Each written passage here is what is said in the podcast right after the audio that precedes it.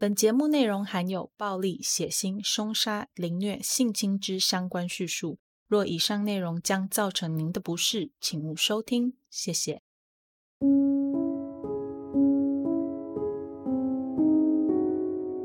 Hello，各位亲爱的 Bonus 们，大家好，欢迎回到 Them 他们的故事第二季。我是 Molly。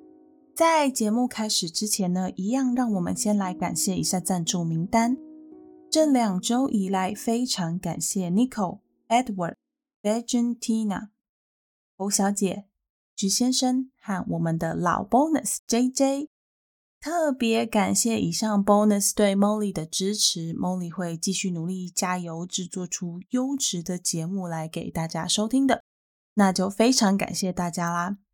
然后大家如果有余力的话呢，也可以透过叙述栏的连接来赞助 Molly。如果你现在还在培养赞助 Molly 的能力的话，没有关系，多多留言鼓励 Molly，并且在你收听的平台上给予 Molly 的五星好评。还有，别忘了把呃你最喜欢的 them 他们的故事，就是推荐给你的亲朋好友，这都是非常非常非常重要的哦。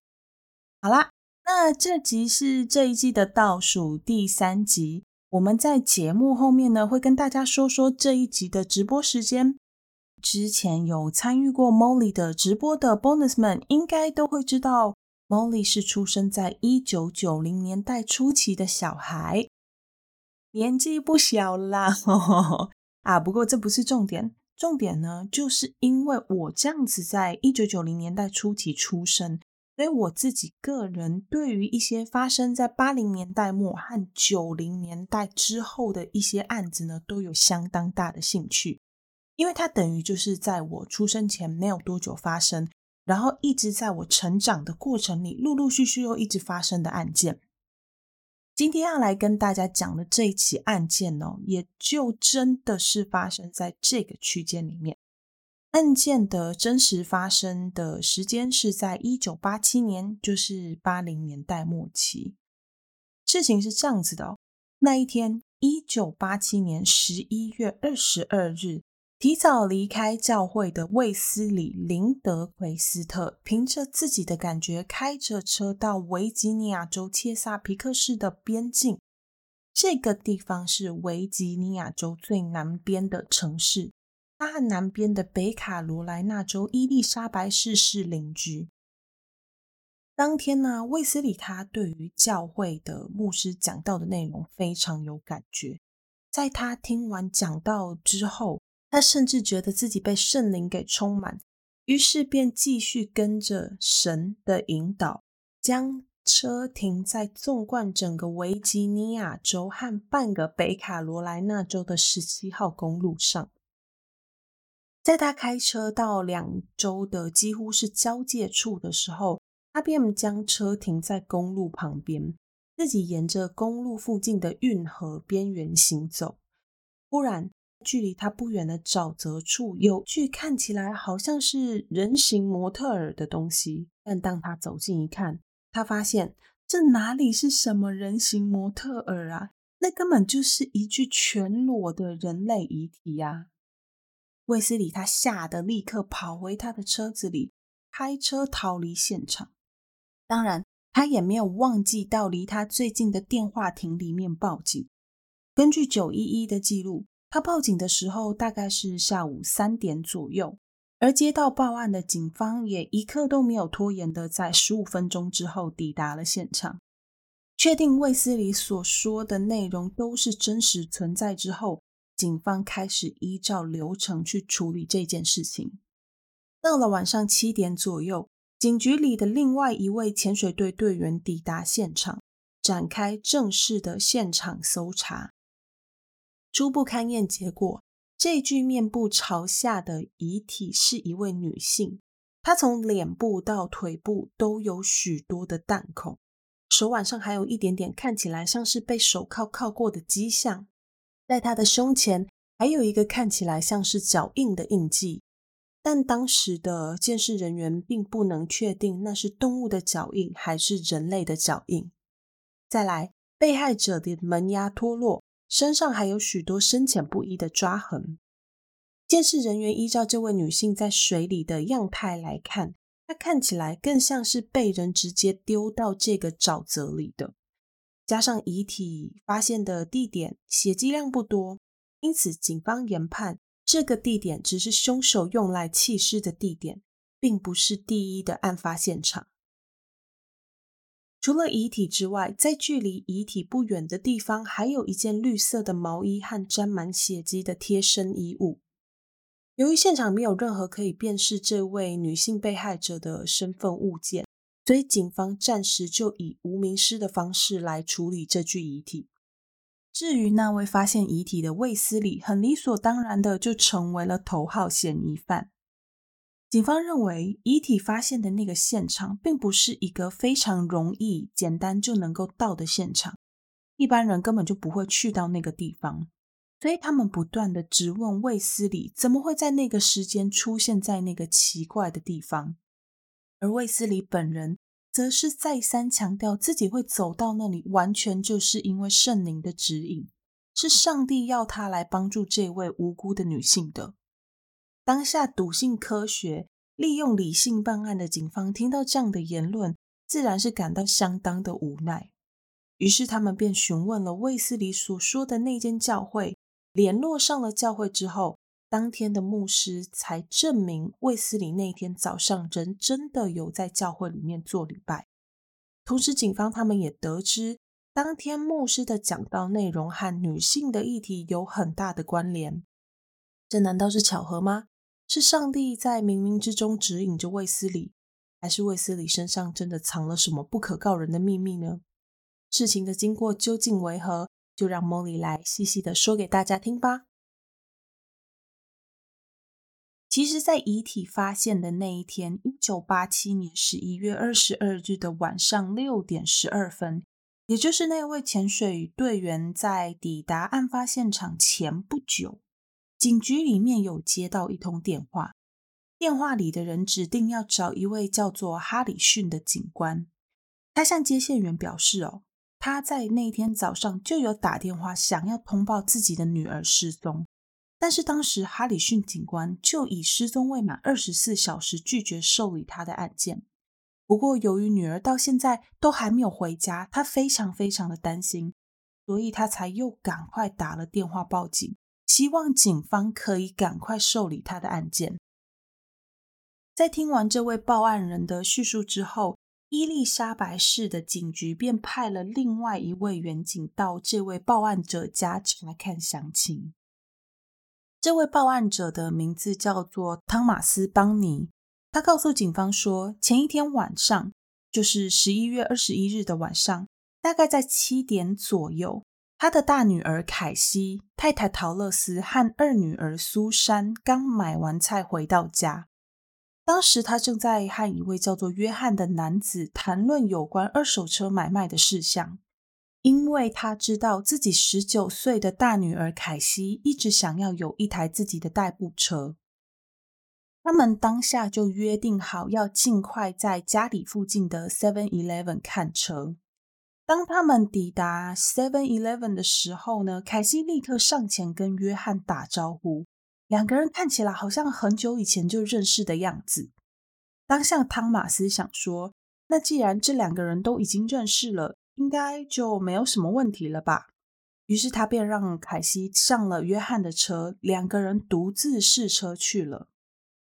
那一次是他最后一次看见自己的大女儿凯西。由于汤马斯在原地等了太久，他就想说，或是凯西试完车之后自己就先回家了呢？所以汤马斯就开着车自己先回家了。等他到达家里之后，他才发现凯西根本就还没有回家啊！他到底会去哪里了呢？不过他也没有太担心，因为凯西之前就有彻夜不归的记录。就这样，他直接去休息了。一直到了隔天早上，他起床的时候，发现凯西竟然还没有到家，这才开始觉得整件事情很不对劲。他赶快报警，但是没有想到，十九岁的凯西失踪未满二十四个小时，警察根本就不受理。在远景听到汤马斯这样子的叙述之后啊，立刻就开始动笔记录下汤马斯所说的每一句话。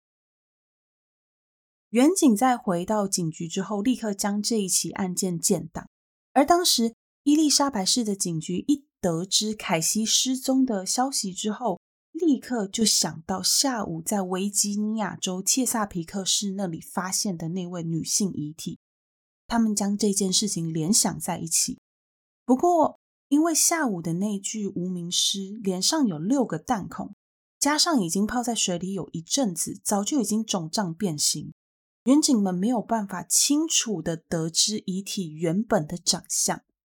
他们很犹豫，但是还是打了一通电话到汤马斯家，想要请他们提供一张凯西的照片来做比对。顺便，他们还想要问邦尼一家一些更详尽的问题。不过，接到通知的汤马斯立刻就拒绝了。他告诉远警说：“现在已经太晚了，我跟我的家人都要休息。”我会把照片留在信箱里面。要问问题的话，请你们改天再来。远景听到汤马斯这样子的推辞，感到有一点点的莫名其妙。毕竟以前他们受理过的失踪案家属啊，都会希望赶快找到自己的家人，因此不管警方有什么要求，他们都会尽力的去配合。但怎么这个汤马斯好像跟其他的家属不太一样呢？听起来他好像不太在乎这个大女儿的感觉。虽然警局里的人都觉得汤马斯的行为不太合乎常理，但也是给予尊重。只是去到汤马斯家拿了那张凯西的驾照，当天晚上就再也没有去打扰他们了。拿到驾照后的警方就赶紧将驾照上面的照片和那一具无名女尸的面容做比对。无奈照片模糊，遗体的脸部也变形了，所以根本没有办法去找到相似的地方。于是他们只好等隔天再继续调查这起案件。隔天十一月二十三日，负责这起案件的警察直接到汤马斯的公司去找他。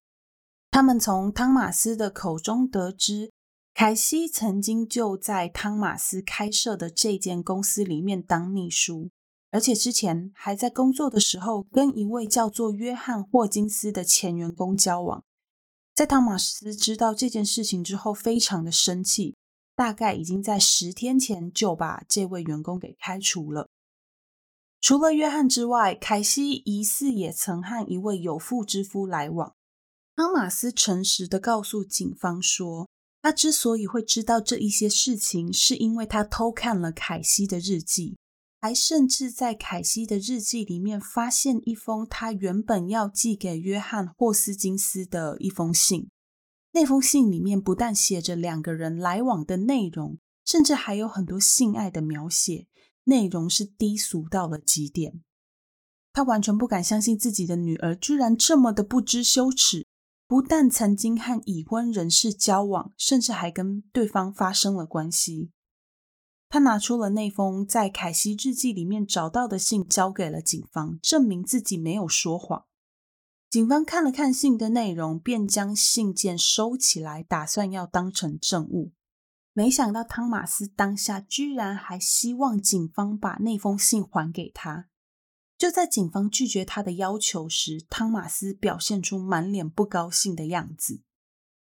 同一天，十一月二十三日稍晚一点的时候。警方便到汤马斯家去搜集凯西的指纹。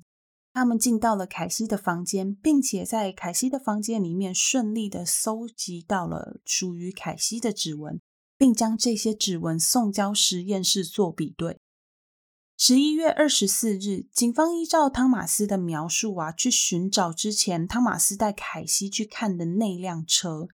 他们找了很久，但是都没有真的找到条件符合的车子。加上汤马斯对于十一月二十一日，也就是凯西失踪那天的记忆非常的模糊，很多事情都交代得不清不楚。于是警方便在这一天再次回到凯西的房间里面，看看可不可以找到其他的蛛丝马迹，过滤出有可能绑架凯西的人，或者是凯西离家出走的原因。同时，他们也在这时候暗暗的将汤马斯列入凯西失踪的原因之一。他们在搜索完凯西的房间之后，在衣柜里面找到了一些成人杂志和一副手铐，这些东西都被警方作为证物带回了警局。在这段期间里面，沼泽里面发现无名女尸的新闻和凯西失踪的消息，同时都受到了人们的关注。无名女尸的新闻之所以会受到关注，是因为被害者在生前明显遭受到非常可怕的虐待，她被以极度残忍的方式杀害。而凯西的失踪，则是因为人们平常一般都是会关注这样子的新闻，甚至跟我们之前讲过的一些案子一样。会有很多人主动提供帮忙，要协助寻找。既然凯西的失踪案得到了社会大众的关注，那也就表示媒体或者是记者已经介入这桩案件里面。在媒体采访凯西家人的时候，凯西的爸爸汤马斯就表示，希望女儿可以赶快平安的回到家。拜托社会大众，如果有人知道女儿的消息，请务必要赶快联络警方。在媒体面前，阿马斯的形象就是一个爱家、爱小孩，并且努力工作要养活一大家子的好爸爸。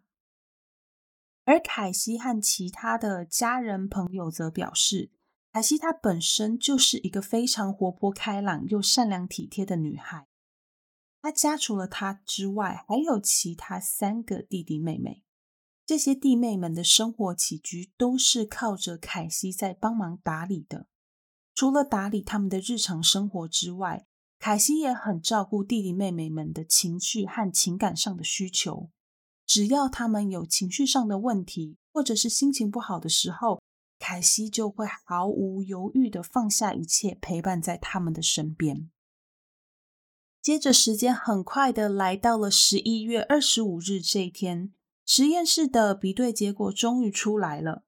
那边传来了最坏的消息，证实了在沼泽里面发现的那具女性无名尸正是凯西·邦尼本人。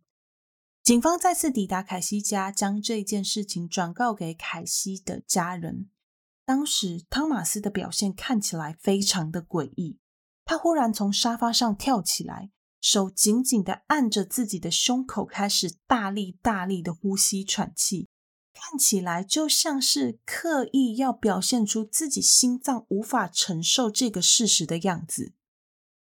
之所以会这样子描述说他刻意，是因为当时在场的凯西的奶奶，也就是汤马斯自己的妈妈，对于儿子这样的表现感到非常非常的迟疑和莫名其妙。也就是因为汤马斯这种不合时宜、不合逻辑又拙劣的演技，让警方决定正式开始对汤马斯的背景展开调查。警方先是从他们手中握有的资料开始，他们先要汤马斯确切的去描述出那位要卖车的约翰的长相。他们请来了专门画肖像画的绘师来帮忙，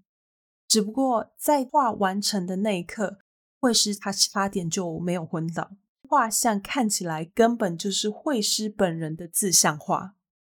不过这样的情况并不算太少见，因为人的记忆总是会随着时间的流逝而有所偏差。并且当天汤马斯只匆匆的看了那位约翰一眼，本来就很难会真的记得什么长相上面的细节，所以警方并没有在这件事情上去为难汤马斯。但另外，警方还有一连串的资料以及疑问。他们发现，之前汤马斯曾经告诉他们说，凯西失踪那天，他用的是自己在公司的工作车载凯西到 Seven Eleven 的。但这个结果却跟警方查到的结果不同。警方发现，案发当天，汤马斯开的那台车绝对不是工作的车。而是他自己的一台私人车辆，很可能是一台雪佛兰。警方随后立刻向汤马斯提起这件事情，不过汤马斯支支吾吾的，什么也说不出来。他说自己已经不记得五天前所发生过的事情，也不记得他的那台雪佛兰现在到底在哪里。接着，汤马斯便开始顾左右而言他，想要扯开话题，引导警方的问讯方向，这是讲一些跟车子毫无关系的事。既然汤马斯不说，警方便决定开始要调查汤马斯更进一步的背景。一调查就发现，汤马斯本人跟在媒体上所表现出来的样子差异很大。因为家暴的问题，为了要躲避社会局的追缉。其实，汤马斯在早期的时候就一直带着他的家庭在不同的地方之间流转。他和妻子陶乐丝总共有过六个小孩，一个还没有出生就自然流产掉了，一个被社福机构接走，只剩下四个孩子跟在他和陶乐丝身边。他对于孩子们的管教非常的严格，坚持要用军事方式去教育小孩。除了这些之外，他还常常会去偷看小朋友的房间里面是不是藏有一些不该有的东西。这也就是为什么他会看到凯西的日记以及那封写给约翰的信件。由于以上种种的问题和行径，汤马斯可以说是一个争议性非常大的父亲。除了凯西的家人之外，警方私底下也去询问了凯西的朋友们，想要了解更多有关凯西的家庭背景问题。他们想要知道凯西平常是怎样描述自己的家庭背景，以及更多有关这个家庭的内幕。其中一位之前接受媒体采访的凯西朋友就告诉警察，其实凯西之前就有说过，他的爸爸汤马斯对他的管教过当。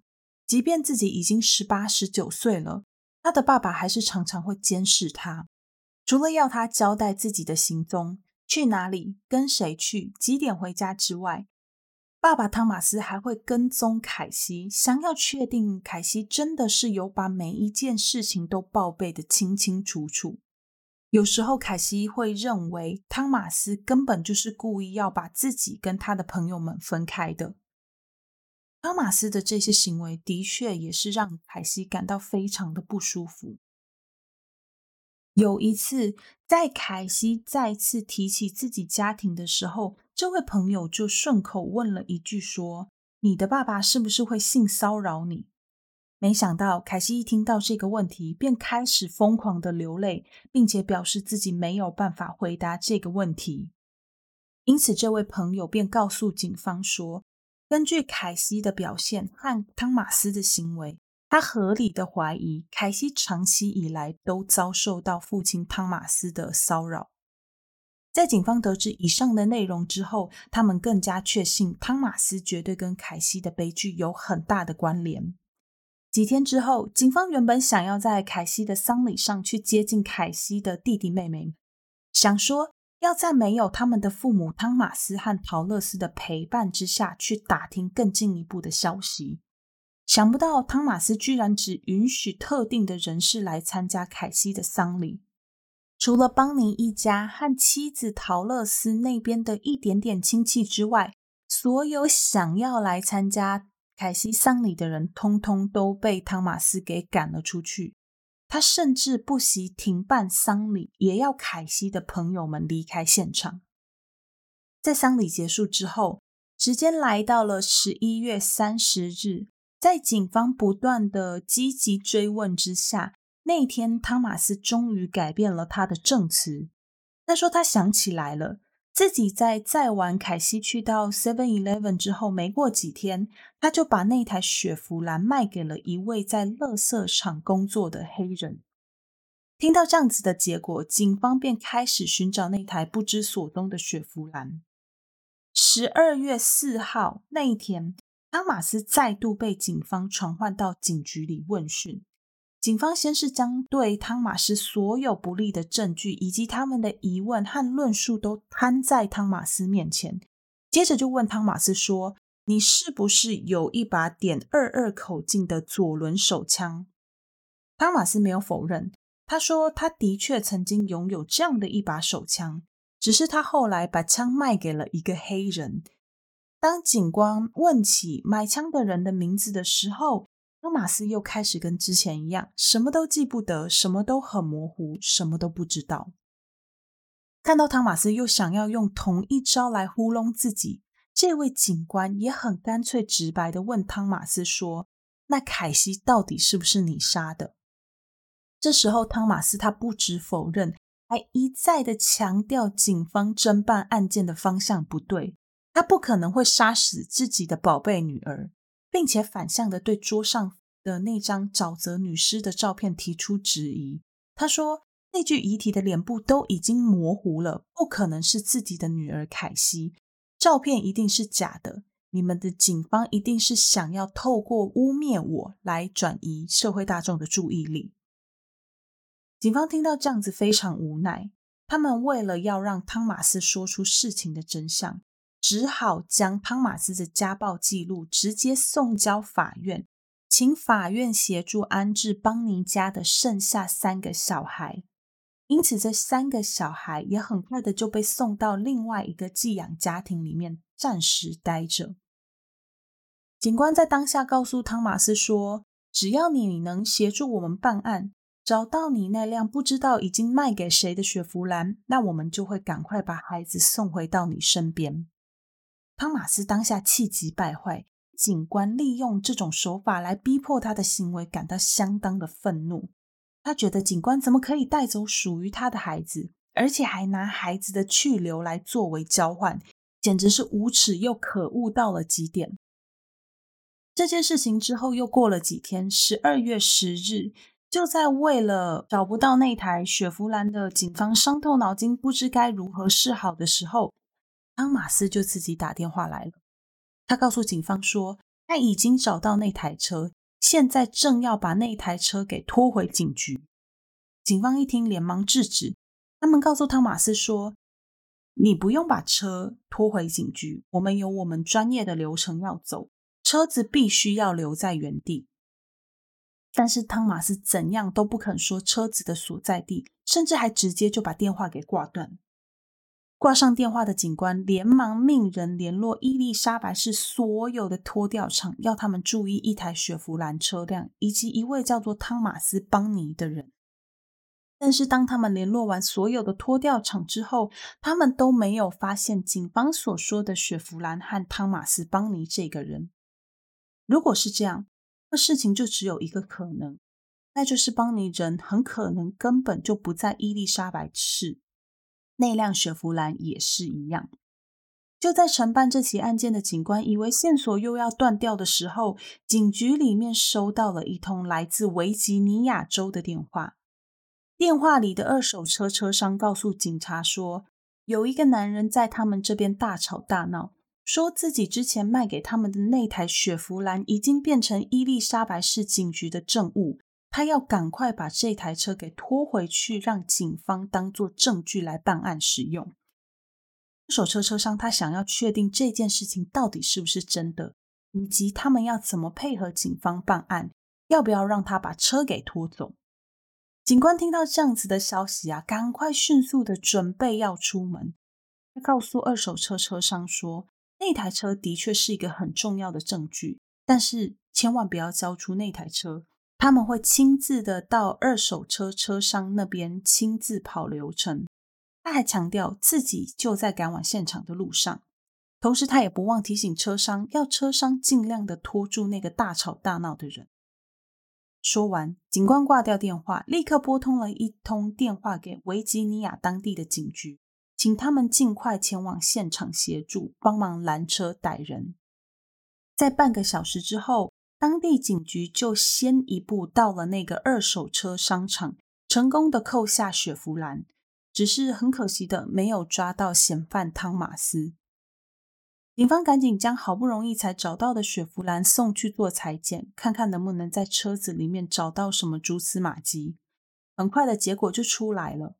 他们在车的屋顶上发现了弹孔，副驾驶座位附近和门把以及后车厢里面都有血迹反应，而且这些血迹也正属于凯西的。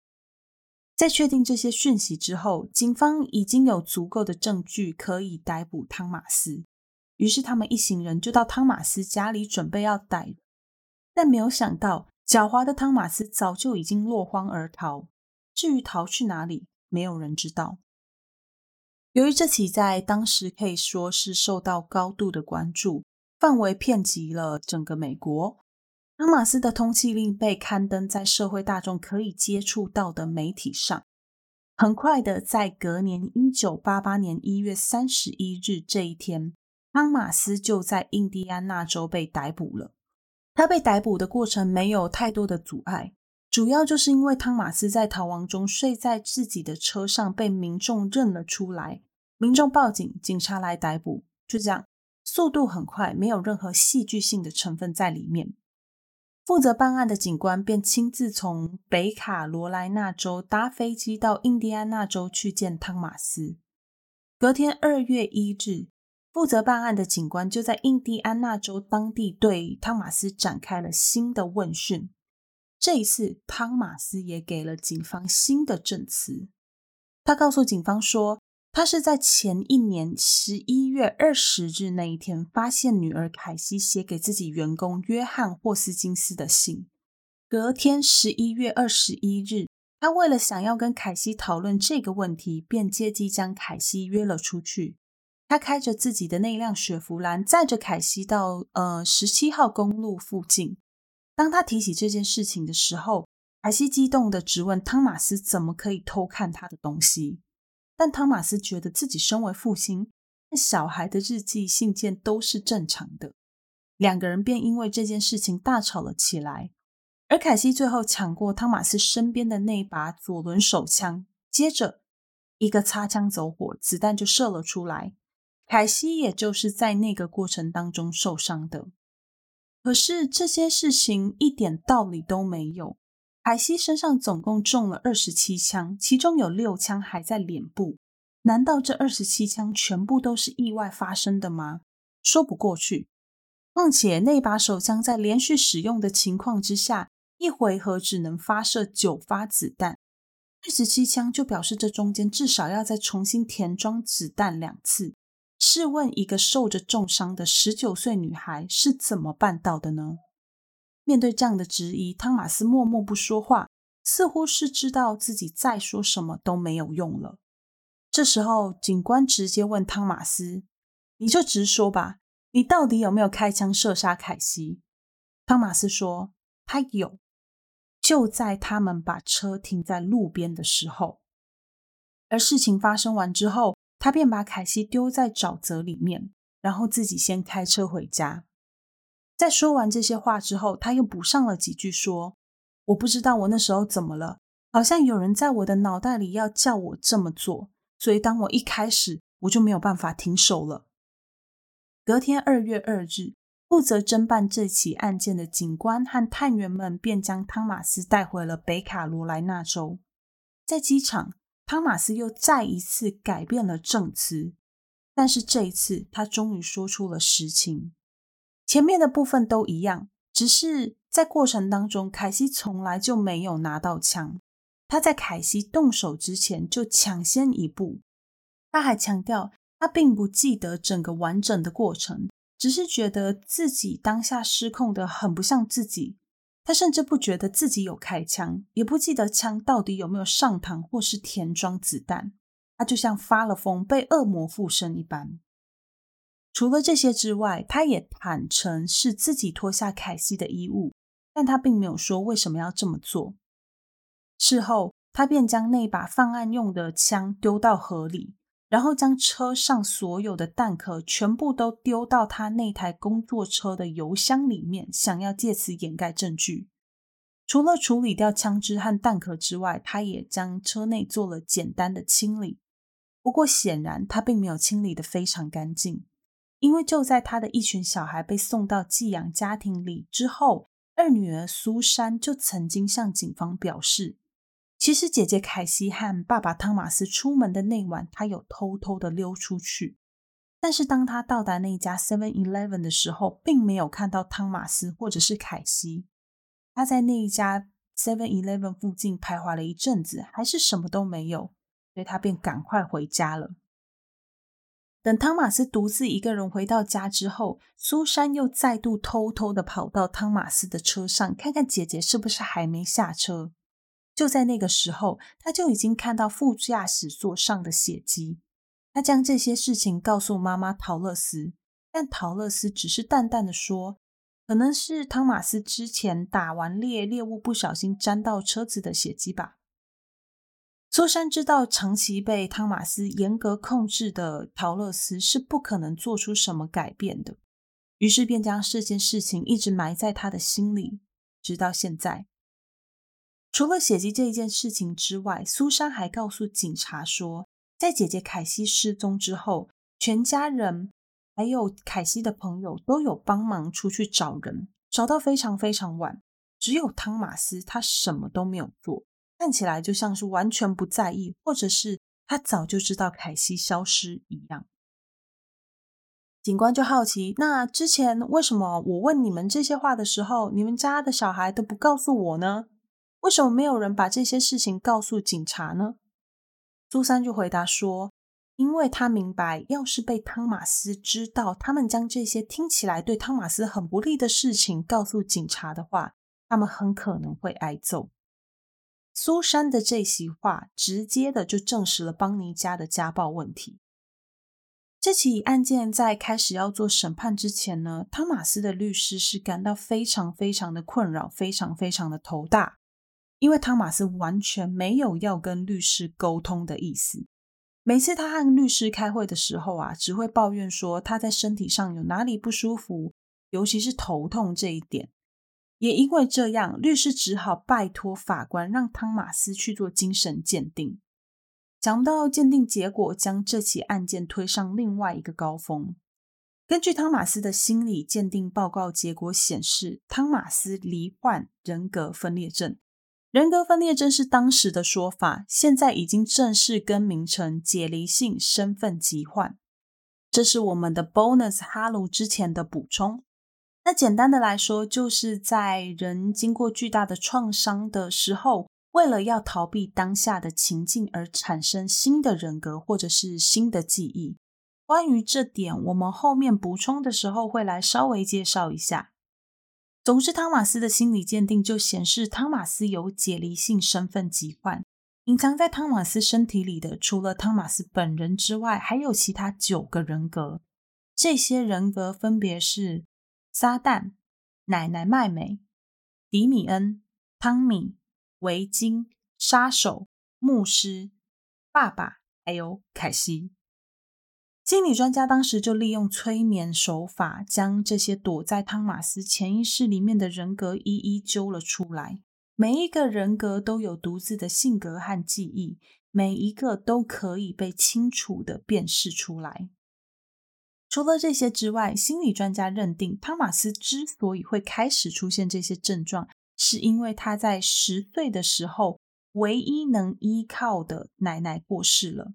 他认为这么大的痛苦以及长期遭受家暴的经验，的确是足以让汤马斯分裂出不同的人格来逃避这样子的现实。这一位心理专家也透过和各个人格聊天的过程，了解到在案发当下所发生的事情。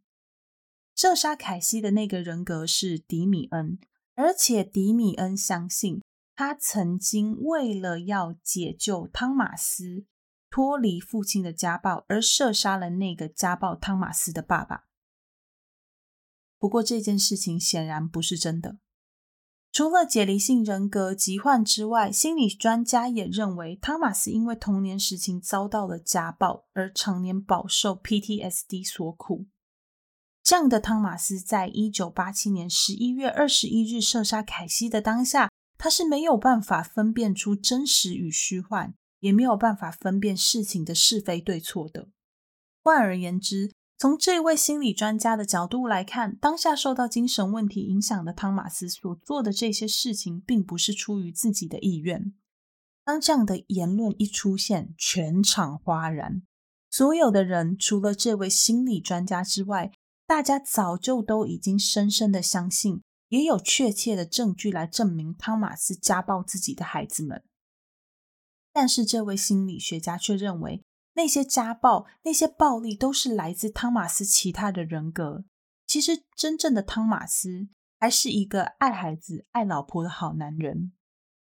这样的言论在当时当然是非常的不能被接受的。而这些讯息释放到媒体上之后，这位心理专家就被大力的批评，甚至有人还怀疑说，这纯粹只是律师为了要帮汤马斯脱罪所编造出来的谎言。有人不相信人格分裂的存在，只觉得那些患者应该只是一群演技非常好的演员而已。知道这样子的状况之后，检察官这边派出的则是另外一位心理专家。这位检察官的心理专家，当时他并没有实际的去为汤马斯做任何的心理评估，也没有看过汤马斯在受到评估之前的呃影片。单单的就对这位心理医师所做的心理评估流程提出了质疑，他当时就批评律师的心理专家在帮汤马斯做催眠之前，没有做过完整的性格评估和适当的会谈，等于是在完全不了解汤马斯背景的情况下就做了催眠，这样的程序会导致结果严重的偏差。他甚至还点出，也许这些汤马斯的人格啊，就是在经过催眠之后被这位心理专家催眠出来的。因为双方争辩不下，所以法庭里面便出现了第三位心理专家。这位心理专家表示，汤马斯的确是受到很多不同种类的心理疾病所影响，但是他相信，一个能在犯案后还不忘要有系统的去湮灭证据的人。在犯案当时，一定也很清楚自己到底在做些什么，也绝对能够分辨他所做的这些事情到底是对还是错。在经过正反方对于托马斯精神问题的辩论之后，还有一个问题，那就是枪击的事件发生的地点到底是在维吉尼亚州，还是在北卡罗来纳州？以上就是陪审团最后需要去决定的两个大问题。在经过一番激烈的讨论之后呢，陪审团所决议出来的结果是，他们认为枪击发生的地点是在北卡罗来纳州，而且汤马斯在犯下案件的时候，清楚明白自己当时到底在干嘛。最终，汤马斯被判处了死刑。案件讲到这边还没有结束。大家也都知道嘛，在美国有很多的州，而且这些州的法律都还不一样。有些州他们还保有死刑，但只是名义上的死刑。这些死刑的行刑时间拉得非常的长，有些人甚至根本等不到死刑，就已经先在监狱中离开了这个世界。汤马斯的案例几乎可以说就是这样。他在被判处死刑之后，一直被关在监狱里面等待行刑。不过，就在一九九四年的时候，汤马斯伙同另外一位狱友，趁着监狱管制松散的时候，躲进了垃圾车压缩机里面，然后就被载走了。好在他也没有跑远，很快的又被逮了回来。当他被问到为什么要逃狱的时候，他说：“因为他妈妈过世，想要回去参加妈妈的丧礼。”不过，他的申请被狱方驳回，在逼不得已的情况之下，他才会做这样子的选择。在这起案件之后，就再也没有汤马斯的消息了。我有稍微去查一下，我猜汤马斯应该也跟很多死刑犯一样，最后是在监狱里面过世的。原因是因为啊，我有去查了北卡罗来纳州。已经执行死刑犯的名单跟还在监狱里面等待执行死刑的名单，但是这上面都没有汤马斯的名字，所以我就又去查了，几率应该是比较小的维吉尼亚州，发现也没有汤马斯，所以我猜啦，他应该是已经过世了才对。那如果有 bonus 在查这起案件的资料的时候，有查到这方面的资料的话，可以来跟我分享一下。Molly 是非常非常好奇的。另外啊，这起案件里面，我自己觉得有个很值得欣慰的小亮点，我不知道大家在听的时候有没有注意到。从我们前面的叙述啊，其实可以很明白清楚的发现，这两周的警察是有合作的。这点在我们过去听到的真实犯罪案件里面是蛮少会听到的。我们大部分听到的都是警察为了要抢功，所以暗砍情报，导致案件侦破被影响之类的讯息。像我们之前说过的金州杀手就是这样，郡跟郡之间的警察他们不愿意合作，不愿意提供情报，所以就导致了这位金州杀手到了这么晚才被抓到。还有当年英国的开膛手杰克，也存在着警界权力上下不对等而导致的办案疏漏。因此，在看到这起案件的双方警察合作的画面时啊，我是觉得很被鼓励、很正向的。不知道有没有可能是因为案发地点刚好就在两州交界处的关系？那另外一件事情，也是我希望带给大家，希望大家可以在听完案件之后好好去思考的问题。让我发现这件议题的背景是这样的：当时汤马斯的案件在做审理的时候。眼看着自己的客户居于下风，他的律师就质疑陪审团说：“这些陪审团成员本身并没有心理相关的背景，怎么可能了解心理上专业的人格分裂症是怎么一回事呢？如果他们因此做了错误的决定，导致他的客户权益受损，那这未免也太不公平了吧？”关于这点呢，我想要提一下。我不太确定大家知不知道，台湾在去年七月二十二日的时候制定了国民法官法，在二零二零年，也就是去年啦，八月十二日的时候公布，并且在公布那一天，部分的法条就已经开始施行。这一阶段的实行内容呢，主要是在人选上面的准备阶段，这个部分呢，是地方法院每一年都要去做的事情。每个地方法院每年要在九月一日之前去估计当年需要的备选国民法官人数，统计完之后就会上报给相对应的直辖县市政府，然后直辖县市政府会在十月一日之前将这些名单随机抽选实际需要的国民法官人数，被抽到的人名字就会被造册，再送回到地方法院。这是国民法官产生的流程，也是现阶段台湾司法单位在做的事情。听到这里啊，一片雾煞煞，听不没有关系，我们直接来了解一下谁可以成为国民法官，让大家应该比较有兴趣吧。根据中华民国国民法官第十二条的条文内容，我直接就翻译成白话文给大家听。也就是说，只要你满二十三岁。连续在同一个地方居住，而且拥有户籍满四个月以上，你就有最基本的门票。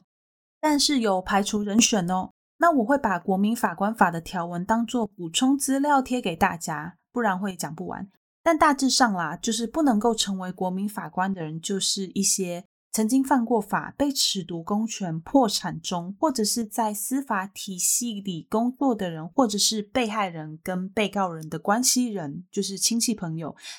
你有可以啦，但是亲戚不可以，那你就没有办法成为国民法官。详细的内容我非常建议大家可以去看一下。那国民法官什么时候执行呢？执行日会在二零二三年的一月一日开始，也就是后年。之所以他们会去订定这个法案，主要是因为每个人会因为在各种经历上面的不同，而对同一件事情有不同的看法。我们的政府呢，希望我们的人民可以将这些不同的看法、经验和价值观带进到司法审判里面，让呃案件审理可以更透明，人民有更多参与司法的机会。不过，在我查资料的同时呢，其实也是有看到蛮多反对的声音。状况跟我们今天讲的案件内容很像，就是可能会有人去质疑国民法官在司法专业上面的不足，会导致案件审理不公正这种事情。但是如果有看法条的话，就可以知道国民法官在遴选的时候就已经特地排除掉司法从业人员，也就是说，这部法律在制定的时候，一开始就是想要让没有法律背景的人去参与法律的审判。在讲我的看法之前，我先帮大家理清一下。我们在讲述美国和澳洲的真实犯罪案件里啊，采用的是呃陪审制度。过程呢，就是陪审团在经过各种的听证、双方说辞和答辩之后，由陪审团他们去做决定，被告有没有罪。法官的工作是量刑，他会去决定这位被陪审团认为有罪的被告要被判处怎样的刑罚。特别的是哦，陪审团他不需要去说明为什么他们最后会决定被告到底是有罪还是没有罪。那台湾后年要上路的呃国民法官法，属于的是参审制度，跟陪审制度不一样。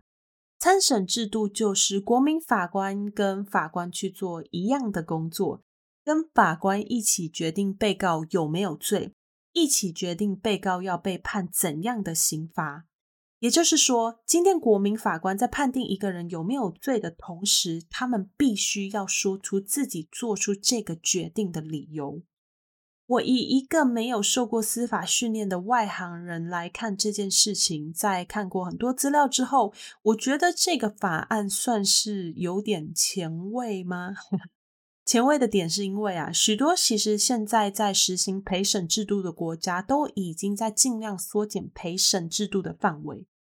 原因是因为过去许多的问题都慢慢的出现，例如像是啊，被告过去有前科。或者是他们的身上可能存在着一些会让人感到负面的形象，结果不管他有没有罪，最后都会被判为有罪。例如像是呃庞大的律师团的大财团，或者是跟生人质这一类的，都有可能会因为自身的形象而影响到判决结果。另外也有那种陪审团团员，纯粹只是因为不想要，呃，或者是甚至就是懒啦，再继续跟其他的团员一起讨论，又或者是受到一些群体的压力影响，而随着其他的成员做出同样决定的案例的也是有，因为他们不需要说明判决结果嘛，只要负的责任相对就比较小。我是说比较小，不是说没有责任哦。所以目前许多正在使用陪审制度的国家，已经渐渐在缩减陪审团的适用范围。今天如果是参审制度的话，就可以大大的降低以上的问题产生。附上判决理由这一点呢，就可以督促参加审理的国民法官花时间去真正了解案子的始末，再根据他们过去的情感经验和价值观来做判决。听到这样子，是不是就觉得哇，这样公正、公开、透明的司法根本完美，以后就可以杜绝我们之前遇到的那些恐龙法官的问题，还有司法呃审判不公开的一些弊案。哎，如果你真的这样想的话，那我必须说，有恐龙法官，搞不好也会有恐龙国民法官哦。所以大家还是要注意。我觉得加强自身在法律上的素养是蛮重要的。法律会保护的人，就真的是懂法律的人；不懂的话，就会比较吃亏。那根据法条，二零二三年会开放的范围哦，是那种故意犯罪导致发生死亡结果的案件，也就是说，杀人既遂，就是已经确定是杀人的案件。伤害致死和酒后驾车导致他人身亡者等等，这些明显知道做了会让人死翘翘的罪，在二零二三年一月一日开始哦，都将由六个国民法官和三个法官一起来做审理。呃，所以这是我觉得很好的地方啦，因为未来我们可能有机会减少看到酒后驾车伤害人的这种事件发生。这种让许多社会大众骂到不行的案件哦，将来都有机会让人民国民法官去参与审理。Molly 自己本人哦，是很讨厌看到酒后驾车的案件发生，因为那些人明明知道自己意识不清楚，喝得醉茫茫的，可是还是硬要上路，然后再去伤害到别人。这种案件啊，我真的觉得这就是每次看到都会气到哦，不知道该骂什么的案件。那我们的政府目前打的算盘是想要分段实行啦，所以目前现在实行的就是法官遴选的部分，呃，国民法官遴选的部分。那二零二三年会先开放我们刚刚讲的那些已经是确定是伤害到人导致他人身亡的案件，再来就是民国一百一十五年，也就是二零二六年之后，会再开放更多不同的项目。像是贪污啊这种最少要被判十年以上的刑罚，都会在二零二六年开放。Molly 认为这个呃国民法官的法案目前就一定是一个完美的法案。没有，我觉得他还是有很多有一些需要改善的地方，因为毕竟如果他真的这么前卫的话，呃，应该还是会有很多问题的。那这些改善呢，除了政府方面需要去做调整和提供更多的学习资源给国民法官之外，我们自身每一个公民都要努力的去提升我们在法律上的水平，然后去建立一些正确的价值观，才可以让这套法案在台湾更加的完善。那以上就是 Molly 简单的来带大家看过这个很快就要开始实行的国民法官法案，大家有兴趣可以自己上网去查查资料。我相信每一个人对这个法案的看法都会很不一样，可能有些人极力的赞成，有人极力的反对，也可能有一些人会跟 Molly 一样采取比较保留的态度。当然，也很欢迎大家用理性的态度来跟 Molly 一起讨论这个议题，因为我自己就是我刚刚讲了嘛，我还是对这个法案有一些疑问跟保留的地方。好啦，那本来今天还想要讲人格分裂，就是呃这个解离性人格疾患哈，但是呢，这个国民法官的议题有点太硬了，我们这个留到之后再讲，这样大家脑袋才不会爆炸。Molly 还是鼓励大家多多去看看有关国民法官法案的相关报道跟文章。当然啦，看这些内容的时候啊，尽量要多方涉略，才不会让你自己的想法变得太偏颇、太狭隘。那今天的节目就先到这边。我们到年底之前，嘿，剩没有几天哦，会再试出两集的节目给大家哦，我会挤出来的。其实都已经写一半了，所以还好。然后我们有预计在一月份的时候会做一个直播，时间先跟大家说，会定在一月七日星期五晚上，台湾时间九点，我们有一个一个小时的直播。那我先跟大家说时间了，希望大家可以踊跃的参加。好，一月七日星期五，台湾时间晚上九点。然后呢，还有一件很重要的事情就是，哎，感谢这个出版社有看到 Molly 的节目了。那我们会之后有一个就是书的分享跟抽奖，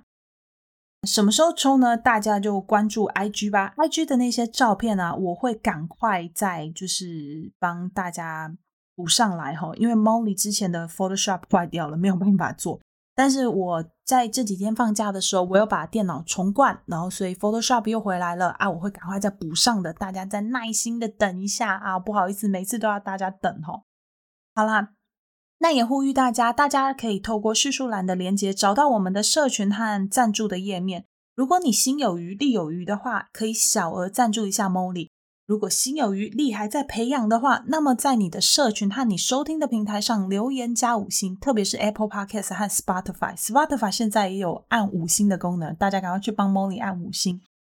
呃，最近都有看到一些呃比较新的留言跟那个评价，就 Molly 非常非常开心，也非常的感谢大家。记得这些看起来微不足道的举动啊，都是帮助节目成长的动力哦。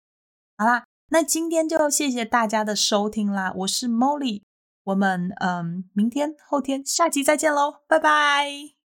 Love have an open Welcome, stranger.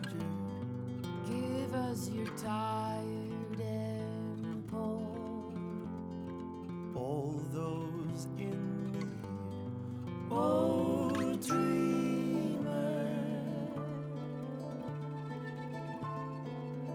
just a dream again. Oh, children, we wanna see.